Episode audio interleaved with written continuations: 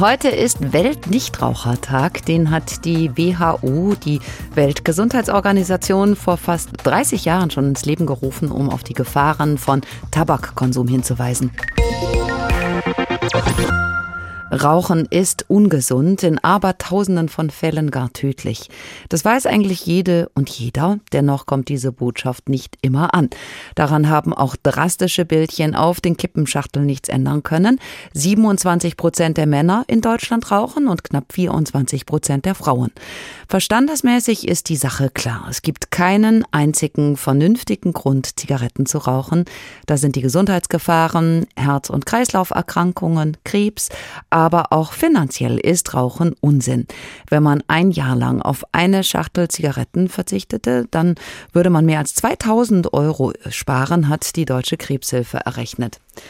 Professor Heino Stöver ist Suchtforscher an der University of Applied Sciences in Frankfurt und hat an einem Buch mitgeschrieben, das gerade herausgekommen ist unter dem Titel Die Zigarette liegt in den letzten Zügen. Wir haben vor der Sendung mit ihm gesprochen und ihn gefragt, Herr Professor Stöver, warum kommen all diese Argumente trotzdem bei eingefleischten Rauchern nicht an? Das ist eine gute Frage, Frau Piroth.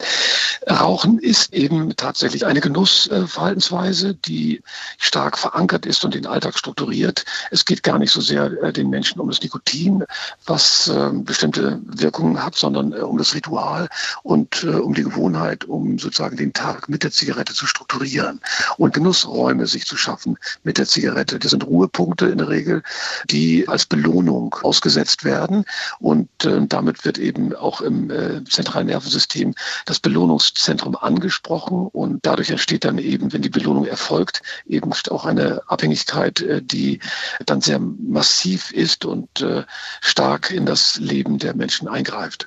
Angeblich ist Rauchen noch schlimmer als Heroinkonsum, was die Abhängigkeit anbelangt. Das prägt sich im Gehirn viel stärker im Suchtgedächtnis ein. Das heißt, der Ausstieg ist tatsächlich auch sehr schwierig. Man muss dann sein Gehirn ständig überlisten. Ja, man muss äh, praktisch äh, seinen Alltag neu bewerten, neu definieren. Wie schaffe ich mir jetzt Ruhepausen? Wie belohne ich mich alternativ? Ähm, viele Menschen machen das dann mit Süßigkeiten und wundern sich dann, dass sie kiloweise zunehmen ähm, und äh, möglicherweise fangen sie dann wieder an zu rauchen. Auch dafür gibt es Belege. Also das ist tatsächlich äh, ein sehr massives Problem, weil wir unseren Alltag neu gestalten müssen. Und da ist Kreativität gefragt, da ist äh, auch der Wille und die Ressourcen gefragt, äh, umzudenken und umzulenken. Und das ist kein einfaches Unterfangen.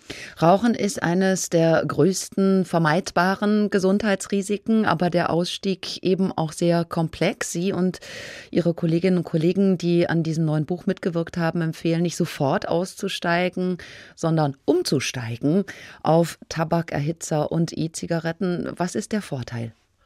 Naja, äh, um das nochmal eben zu korrigieren, am besten wäre natürlich, die Menschen würden äh, die Schlusspunktmethode erfolgreich wählen. Das heißt, von einem Tag auf den anderen aufhören. Äh, das ist mir auch gelungen, als ich noch Raucher war, allerdings auch erst nach dem zehnten Mal. Das sind Dinge, die nicht jeder schafft. Am Ende schaffen es doch einige, aber wenn wir die Neujahrswünsche zum Beispiel sehen, dann ist es so, dass 95 Prozent aller guten Vorsätze in den ersten Tagen und in der ersten Woche zusammenbrechen und die Menschen wieder anfangen anfangen zu rauchen. Das heißt, es muss eine professionelle Hilfe oder es muss zumindest eine Aufklärung, ein Wissen darüber her, äh, wie man am besten aufhören kann und was am besten zu einem selbst passt. Das sind ja zwei Dinge, die nötig sind. Und die Aufklärung in Deutschland ist relativ mager. Wenn wir die BZGA, die Bundeszentrale für gesundheitliche Aufklärung, ansprechen, dann schickt ihr uns ein Nichtraucherkit, da ist ein Antistressball drin, ein 90-Tage-Cartoon-Kalender, über den man nicht lachen kann und ein kleines Heftchen, das an Bleiwüste Wüste nicht zu überbieten ist. So, das ist äh, der Punkt von der BZGA, die unsere große Gesundheitsagentur ist. Es fehlt das Wissen darüber, wie man am besten aufhören kann. Und das ist tatsächlich, wenn wir uns äh, zusätzliche äh, Hilfe schaffen, wir nennen das kognitiv-behaviorale Therapie, also wo man angeleitet wird, wie man ohne Zigaretten den Alltag gestalten kann. Und äh, das zweite wären Nikotinpflaster oder Nikotinkaugummi. Aber dafür müsste man doch im Grunde genommen nur googeln, um sich diese Tipps zu holen.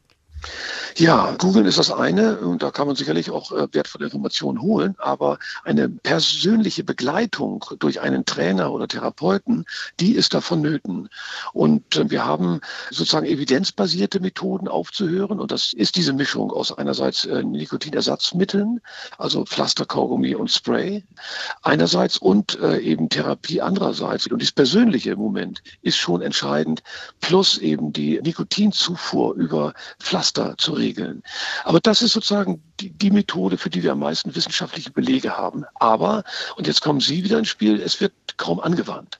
Nur sechs Prozent aller Rauchstoppversuche werden mit Nikotinpflastern und dieser Therapie äh, durchgeführt.